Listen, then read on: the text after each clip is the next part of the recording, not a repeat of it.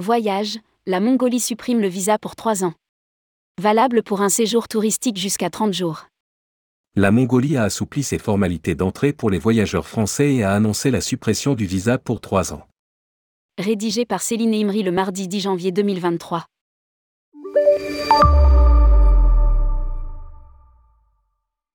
La Mongolie assouplit ses formalités d'entrée pour les voyageurs français, suisses, britanniques et européens. Selon l'agence Rapid Visa, l'ambassade de Mongolie à Paris a confirmé la suppression du visa pour ces nationalités pour les années 2023 à 2025. Cette exemption temporaire de visa est valable pour les séjours touristiques d'une durée jusqu'à 30 jours. Elle s'inscrit dans le cadre du programme Bienvenue en Mongolie, promu par le gouvernement mongol. Les voyageurs doivent être munis d'un passeport valide d'au moins 6 mois après la sortie prévue de pays pour se rendre en Mongolie. Le passeport doit également comporter au moins deux pages vierges le ministère de l'Europe et des Affaires étrangères, dans sa rubrique Conseil aux voyageurs, précise que les restrictions sanitaires relatives à l'entrée sur le territoire mongol ont été levées. Cependant, les gestes barrières, port du masque et lavage régulier des mains, demeurent fortement conseillés.